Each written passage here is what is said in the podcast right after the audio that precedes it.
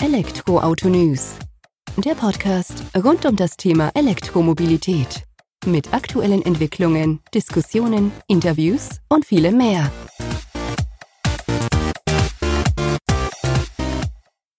Servus und herzlich willkommen bei einer neuen Folge des Elektroauto News.net Podcast. Ich bin Sebastian, freue mich, dass du heute wieder mit am Start bist. In der aktuellen Folge habe ich Ilma zu Gast. Sie leitet das Corporate Startup Encore der Deutschen Bahn und beschäftigt sich dort im Detail mit Batteriespeicher, ja, abseits der Gleisen, aber eben mit Batterien aus dem Second Life, aus dem Automobil, die helfen dabei, der Deutschen Bahn das Netz zu stabilisieren, aber eben auch schon Kunden außerhalb der Bahnsphäre gefunden hat. Wir gehen direkt rein ins Gespräch mit Ilmar. Viel Spaß damit. Hi Ilmar, vielen Dank, dass du heute hier bei uns im Elektroauto-News.net Podcast bist, dass wir uns ein Stück weit mit dir über Encore, ein Startup aus der aus dem Umfeld der Deutschen Bahn unterhalten können. Bevor wir da allerdings tiefer eintauchen, stell dich doch gerne mal unseren ZuhörerInnen vor, damit wir auch wissen, wer auf der anderen Seite des Mikrofons sitzt. Hallo Sebastian, vielen Dank für die Einladung. Ich habe mich sehr gefreut. Ich bin äh, Ilma und leite das Corporate Startup Encore bei der Deutschen Bahn. Ich bin äh, 33 Jahre alt, äh, wohne in Frankfurt und bin jetzt seit fünf Jahren bei der Deutschen Bahn. Ich habe ähm, irgendwann mal Entrepreneurship und Innovation studiert im Master. Und dann war natürlich die logische Schlussfolgerung, damit gehe ich zur Deutschen Bahn. Ähm, nein, ich bin in Frankfurt gelandet und habe geschaut, was gibt es so in dem Bereich und habe äh, bei der Bahn ein sehr spannendes Trainee-Programm gefunden mit Fokus Digitalisierung und neue Geschäftsmodelle und habe da ähm, im Februar 2019 angefangen und äh, konnte wahnsinnig viele Einblicke in die Deutsche Bahn gewinnen, habe an Produkten für den Schienengüterverkehr mitgearbeitet, aber auch an Zukunftsthemen wie Flugtaxi oder Hyperloop. Und ähm, nach dem Trainee-Programm bin ich dann zur DB Connect gegangen. Das ist der Flottenbetreiber der Deutschen Bahn, aber auch der Anbieter von dem Bike- und Carsharing. Aber Teil des Trainee-Programms war es nicht nur, die Geschäftsfelder kennenzulernen, sondern auch ein Problem im Bereich Mobilität und Logistik der Zukunft zu identifizieren. Und mein Team hat sich damals mit der Elektromobilität beschäftigt, die 2019 äh, natürlich auch schon im Kommen war, und mit den Batterien, die dann irgendwann, wie im Smartphone, jeder kennt es, der Akku wird schwach, ist es auch beim E-Auto so, dass die Batterie ausgetauscht werden muss. Und wir als Deutsche Bahn, insbesondere DB Cargo und DB Schenker, sind dann natürlich die Ersten, die damit in Berührung kommen, weil die Batterien dann äh, transportiert werden müssen. Und dann haben wir damals in dem Team uns überlegt, was äh, für Probleme könnte dann DB Schenker oder DB Cargo damit haben und wie könnten wir die mit im besten Fall einem digitalen Geschäftsmodell lösen, weil der Fokus des Training-Programms war ja Digitalisierung. Und äh, dann haben wir erstmal eine äh, Befundungs-App uns ausgedacht. Äh, da soll dann der ähm, Lkw-Fahrer oder die Lkw-Fahrerin einfach ein äh, Foto von der Batterie machen und äh, die KI hätte dann gesagt, ja, die äh, Batterie muss so und so verpackt werden, nach der und der Richtlinie transportiert werden. Und die Idee war, die ähm, Arbeit äh, mit den Batterien zu vereinfachen und die Sicherheit zu erhöhen, damit wirklich jede Batterie auch ähm, gesetzeskonform transportiert wird. Das haben wir dann unterschiedlichen äh, Personen bei DB Schenker gepitcht, aber auch äh, Flottenbetreibern von E-Scootern, weil wir dachten, okay, auch da gibt es ja viele Batterien, mit denen ähm, gearbeitet wird. Die haben aber nicht so ein Interesse bekundet und dann dachten wir, okay, schade, war eine gute Idee, aber ja, dann nicht, dann machen wir was anderes und dann sind wir bei einem äh, Marktplatz für gebrauchte äh, Batterien äh, gelandet ähm, und haben da ein Geschäftsmodell draus entwickelt. Ähm, und dann war das Trainee-Programm zu Ende. Ich habe es ja schon erzählt, ich bin zur TB Connect gegangen, aber die Idee hat mich nicht losgelassen. Und ich dachte, das ist doch irgendwas, muss man doch machen mit den Batterien, die dann in Zukunft zurückkommen werden und habe mich mit zwei Kollegen, Fabian und Lukas, beim internen Gründungsprogramm der Deutschen Bahn angemeldet, DB Intrapreneurs. Und dann haben wir im, ähm, also das Trainee-Programm hat ein Jahr gedauert. Wir waren im äh, April 2020, der ein oder andere Zuhörer Zuhörerin, äh, also Zuhörer oder Zuhörerin erinnert sich vielleicht dunkel an die Zeit. Das war, äh, waren die ersten Monate von Corona. Wir haben dann remote äh, parallel zu unseren Jobs an der Geschäftsidee des Marktplatzes gearbeitet und hatten dann das Ziel, einen Investor innerhalb der Deutschen Bahn zu finden, um dann drei Monate Vollzeit an der Geschäftsidee zu arbeiten, einen Businessplan zu schreiben und Business Case zu rechnen und für diese drei Monate eine Finanzierung zu finden. Ähm, wie gesagt, es war Corona. Auch bei der Deutschen Bahn war nicht klar, wie geht es äh, weiter. Ähm, wie viele Fahrgäste werden noch mit der Bahn unterwegs sein? Wie lange dauert das an?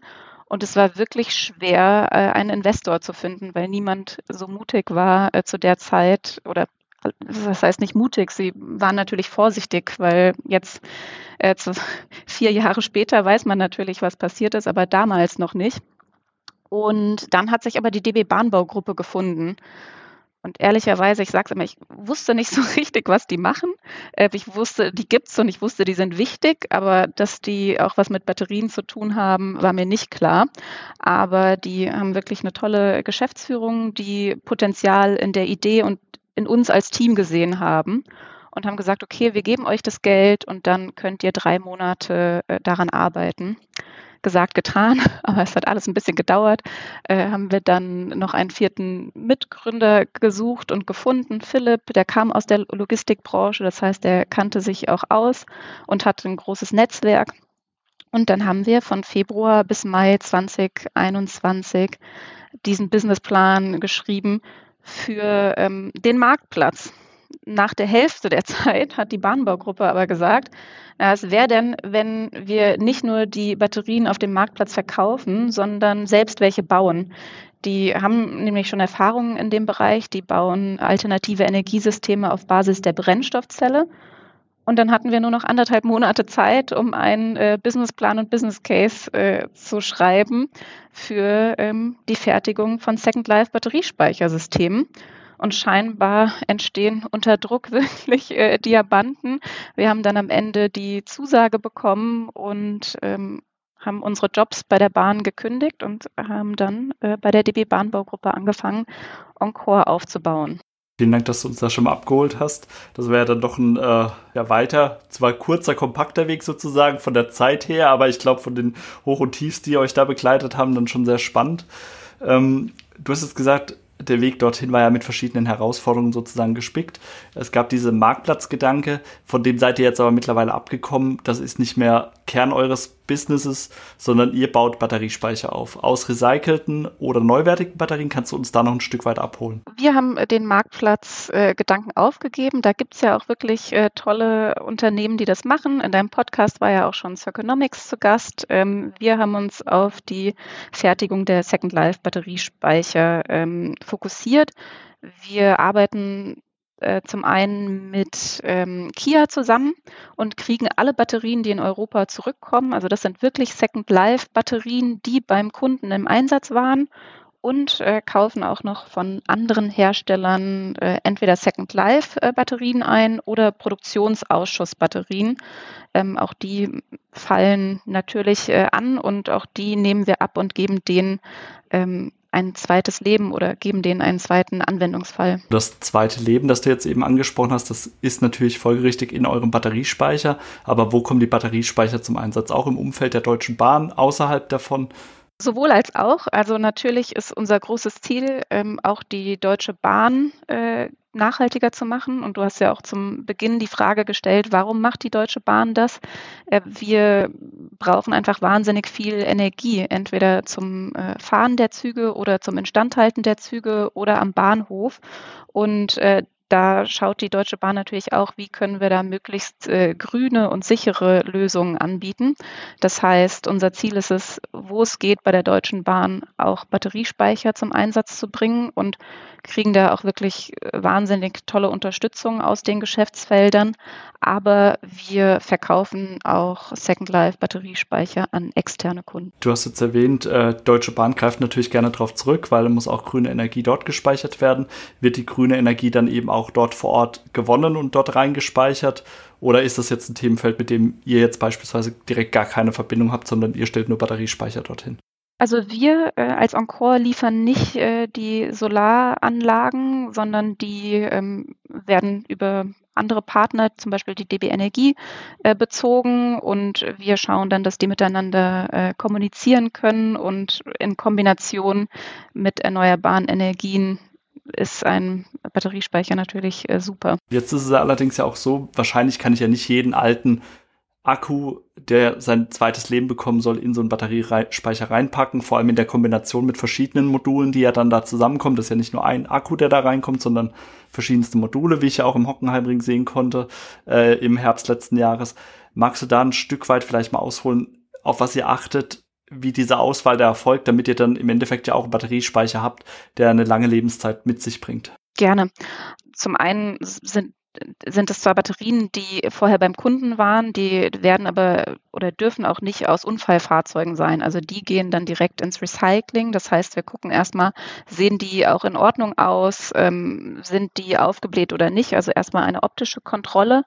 Und dann wird auf, Bade, auf Basis der Impedanzspektroskopie ähm, unterschiedliche Sachen gemessen. Also einmal der Scheininnenwiderstand äh, jedes Moduls und ähm, damit ermitteln wir dann die Restkapazität und die Gesundheit der Batteriemodule. Das heißt im Endeffekt, es wird schon auch sehr streng ausgewertet, was ihr überhaupt mit reinnehmt, was eben nicht mit reinkommt. Und nicht automatisch jeder Akku ist für Second Life geeignet, sondern da wird schon ein Unterschied auch gemacht und festgestellt. Richtig, wir teilen die Batterien dann in unterschiedliche Kategorien ein und äh, je nachdem äh, kommen sie dann im Batteriespeicher zum Einsatz oder gehen direkt ins Recycling, weil uns ist natürlich wichtig, dass die Rohstoffe dann auch ähm, wiederverwendet werden oder neu hergestellt werden. Dann haben wir ja auch die Thematik, dass so ein Batteriespeicher entsprechend Geld kostet natürlich. Jetzt könnte man ja auch sagen, okay, warum greift man überhaupt auf diese, ich sag mal, äh, Batteriemodule im zweiten Leben zurück? Ist das die Preisthematik, die das schlussendlich auch attraktiv macht für eure Endkunden sozusagen? Oder ist es eher getrieben durch diese, den Gedanken der Second Life Wiederverwendbarkeit, lang mögliche ähm, Lebensdauer von so einer Batterie für den CO2-Fußabdruck dann natürlich? Für die Kunden ist äh, das Thema Nachhaltigkeit auf jeden Fall wichtig und dann kommt immer mehr und mehr und wird auch zum Verkaufs- oder Kaufsargument äh, für die Kunden. Aber die Wirtschaftlichkeit äh, spielt auf jeden Fall eine Rolle. Das heißt, unser Ziel ist es auch, nicht nur grünere Speicher anzubieten als neue Batteriespeicher, sondern auch günstigere Second Life Batteriespeicher. Da wird es ja schlussendlich dann auch interessant, wenn wir genau diese zwei Welten miteinander verbinden. Zum einen natürlich den Wirtschaftlichkeitsfaktor, der für Unternehmen immer ausschlaggebend ist, aber auch eben der Nachhaltigkeitsfaktor. Da überzeugt das dann auch in Summe. Für uns oder für mich jetzt auch noch relevant. Ihr habt jetzt einen Kunden wie Deutsche Bahn, ich sag mal hausintern oder heimintern bei euch dann, äh, auch wenn es unterschiedliche Firmierungen sind und ihr habt externe Kunden. Gibt es da unterschiedliche Anforderungen an Batteriespeicher oder habt ihr diese, ich sag mal, eine Produktlösung, die ihr allen anbieten könnt? Da gibt es eigentlich keine Unterschiede. Also dadurch, äh, dass wir auch an die Batterie, äh, an die Deutsche Bahn äh, Batteriespeicher verkaufen, haben wir natürlich die höchsten Ansprich, Ansprüche an die Sicherheit. Das heißt, ähm, jeder Batteriespeicher, der am Bahnhof oder Instandhaltungswerk ist, wird auf Herz und Nieren geprüft und das geben wir natürlich auch gerne an externe Kunden weiter bei so einem Batteriespeicher, von was für einer Leistung, von was für einer Kapazität redet man da? Oder sind die auch teilweise modular aufgebaut, dass das dementsprechend hoch und runter skalieren kann? Weil ich sag mal, ein kleiner Bahnhof hier Nirgendwo, ich sag jetzt mal Neckargemünd bei uns, der wird ja wahrscheinlich weniger Bedarf an einem Energiespeicher haben, als wenn wir das jetzt im krassen Gegenteil in München beispielsweise an den Hauptbahnhof stellen. Richtig. Wir haben äh, drei unterschiedliche Speichergrößen. Einen äh, kleinen Batteriespeicher mit äh, 20 Kilowattstunden und äh, dann größere Batteriespeicher, die auch äh, modular erweitert werden können. Das heißt, äh, nach oben hin gibt es keine Grenzen. Von der Ansteuerbarkeit aber macht das keinen Unterschied für mich, ob ich jetzt eben den 20 Kilowattstunden Speicher dort stehen habe oder eben auch die größeren Varianten. Nein. Die Batteriespeicher werden natürlich genutzt, um eben grünen Strom zwischenzuspeichern, um es dann wieder in Zeiten zu nutzen, in denen er eben nicht so zur Verfügung steht. Also Überschuss wird aufgefangen, wird zwischengespeichert, dann verwendet. Werden Batteriespeicher auch künftig dann noch mehr ein Thema dabei spielen, Lastspitzen zu kappen, die Netze zu stabilisieren, wenn es dort eben Schwankungen gibt? Und ist das ein Thema, auf das ihr euch vorbereitet oder das ihr auch schon unterstützt durch eure Software und Hardware? Ja, gute Frage. Und äh, ja, tun wir. Also für äh, die Kunden spielt natürlich die äh, Wirtschaftlichkeit oder die Reduzierung der Stromkosten äh, fast immer eine Rolle. Und ähm, unsere Batteriespeicher können unterstützen, Lastspitzen zu kappen. Und wahrscheinlich gibt es da dann auch die größten Reduzierungen bei den Stromkosten, aber auch bei der Optimierung des Eigenverbrauchs kann natürlich, ähm, können die Stromkosten gesenkt werden. Wenn wir jetzt äh, eben von dem klassischen Batteriespeicher ausgehen, den ihr aktuell am Start habt, drei Varianten hast du eben gesagt gehabt, auch modular aufba aufeinander aufbauend. Wie sehen künftige Pläne aus? Ist das jetzt quasi das Ende der Fahnenstange für euch erreicht oder habt ihr da noch mehr Ideen? Und da würde ich fast vermuten, dass ihr da wahrscheinlich noch ein bisschen was im Köcher habt. Kannst du da mal einen Ausblick geben? Ja, wir haben auf jeden Fall noch viele äh, Pläne. Ähm, bei der Deutschen Bahn wird ja auch viel gebaut. Das heißt, äh, wir wollen auf jeden Fall auch mobile Batteriespeicher für die Baustellen äh, liefern und ähm, versuchen aber jetzt gerade auch die Herstellungskosten einfach noch weiter zu reduzieren, damit möglichst viele Unternehmen sich unsere Batteriespeicher auch leisten können, weil ähm, der Ausbau erneuerbarer Energien ist natürlich super, aber die Energiewende kann erst äh, gelingen, wenn die erneuerbaren Energien auch gespeichert werden können. Das stimmt. Und du hast jetzt eben gesagt, ihr wollt die Kosten nach unten bekommen. Die Kosten ist jetzt ein Thema, da habt ihr wahrscheinlich auch nur bedingt Einfluss drauf, weil ich sag mal, der größte Punkt, zumindest ist es ja beim E-Auto so, und das wird analog beim Batteriespeicher auch so sein, sind die Akkus an sich, auch Second Life Akkus. Da könnt ihr ja nur bedingt mitwirken. Ist das dann eher ein Warten darauf, dass der Markt hochfährt und die Anzahl der Second Life Batterien, Module sich erhöht? Oder könnt ihr gewissermaßen auch noch an der ich sag mal, Peripherie an der anderen Technik in den Batteriespeicher ansetzen? Auch da sowohl als auch. Also wir verhandeln natürlich auch mit den äh, Herstellern der E-Fahrzeuge. Auch für die spielt Nachhaltigkeit ähm, eine Rolle. Ähm, und da spielt das Second Life natürlich gut rein, wenn Sie die Batterien vorher in ein zweites Leben geben äh, und erst danach ins Recycling, ähm, wird da natürlich der CO2-Fußabdruck der Batterien auch noch reduziert. Das heißt, es sollte immer im Interesse der Hersteller sein, die Batterien erstmal in ein zweites Leben zu geben. Aber wir versuchen natürlich auch in allen anderen Komponenten zu sparen und Skalierungseffekte äh, herzustellen. Und das ist natürlich äh, dann, je mehr äh, Container du kaufst, je mehr Wechselrichter du kaufst, je mehr Kabel du kaufst, desto eher kannst du die Kosten dann reduzieren. Vielen Dank für den Einblick da schon mal. Und jetzt zum Ende dann vielleicht für mich auch noch die Frage oder vor allem für mich jetzt auch, auch wenn es die ZuhörerInnen wahrscheinlich genauso interessiert, Deutsche Bahn. Wir haben jetzt gelernt, okay, man macht doch ein bisschen mehr außer äh, Fern- und Nahverkehr mit Zügen oder Bahnen abzubilden. Man denkt darüber hinaus, wie wichtig war denn für euch die Zusammenarbeit mit der Deutschen Bahn, mit den verschiedenen Firmierungen, Tochterfirmen davon, um eure Idee überhaupt erstmal ja, auf die Straße oder an die St Straße zu bringen? Das war auf jeden Fall essentiell und ich kann es mir auch nicht anders vorstellen, weil bei der Bahn so viel Kompetenz liegt. Also wir haben zum einen natürlich selbst die Fahrzeuge, wir haben E-Busse oder batterieelektrische Züge. Ähm, das heißt, auch da müssen wir drüber nachdenken, was passiert danach damit. Dann haben wir den großen Energiebedarf und wir haben ähm, mit der DB Energie ein äh, Energieversorger, der wahnsinnig viel Kompetenz hat in unterschiedlichen Bereichen der ähm, Elektrotechnik. Dann haben wir die Bahnbaugruppe, die ähm, schon erfahren darin ist, Sachen äh, oder Batterie Energiesysteme zu bauen. Dann haben wir die DB Systel, die auch noch Erfahrung haben, zum Beispiel in der Entwicklung von Software, die wir jetzt auch in einem Energiemanagementsystem nutzen können. Und das macht einfach total Spaß, das und begeistert mich auch so an diesem Konzern, dass ähm, alle die Relevanz unseres Produkts sehen und alle unterstützen, uns erfolgreich zu machen. Das ist schön, wenn man darauf zählen kann. Startup, Schnellboot in so einem Konzern sozusagen, fühlt sich noch wie ein Schnellboot an oder wird man an der einen oder anderen Stelle dann auch schon mal ein Stück weit ausgebremst oder zumindest äh, von der Richtung ein wenig eingenordet? An manchen Tagen fühlt es sich auch an wie eine Achterbahnfahrt, aber ich glaube, das ist in jedem Startup so. Ähm, ich glaube, wir werden, wenn dann an den richtigen Stellen ähm, mal abgebremst, nämlich äh, zu gucken, äh, rechtlich ist man auf der sicheren Seite, dass äh, Sicherheit natürlich bei der Bahn an oberster Stelle steht ähm, und auch das Compliance-technisch natürlich alles in Ordnung sein muss. Das heißt, eigentlich bin ich froh, wenn wir dann auch auf solche Sachen hingewiesen werden und ähm, da dann alles ähm, ordentlich äh, gemacht wird. Beruhigt uns natürlich auch, wenn wir da unterwegs sind und dann konforme Batteriespeicher im Einsatz sind. Vielen Dank für die Einblicke hinter die Kulissen von Encore und wir sind gespannt, was da noch so kommt. Danke für deine Zeit, Ilma. Danke, Sebastian, für die Einladung. Was für ein Gespräch. War doch jetzt mal spannend zu sehen, in welchen Bereichen die Bahn sich eben noch so ja bewegt, interagiert, agiert, um dann eben auch sich auf die Mobilität der Zukunft einzustellen oder mit dem Mobilitätswandel einherzugehen. Ilma hat uns hier einige Beispiele aus so einem Riesenkonzern gegeben, wie es sich entwickeln kann, wie man so schnell Boote wie Encore an den Start bringen kann und daraus dann ja auch eigene Firmen sozusagen aufziehen kann.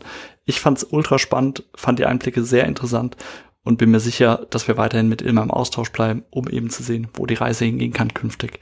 Dir vielen Dank fürs Zuhören. Schalt auch gerne wieder kommende Woche beim nächsten elektroautonews.net Podcast ein. Mach's gut, bis dahin, ciao.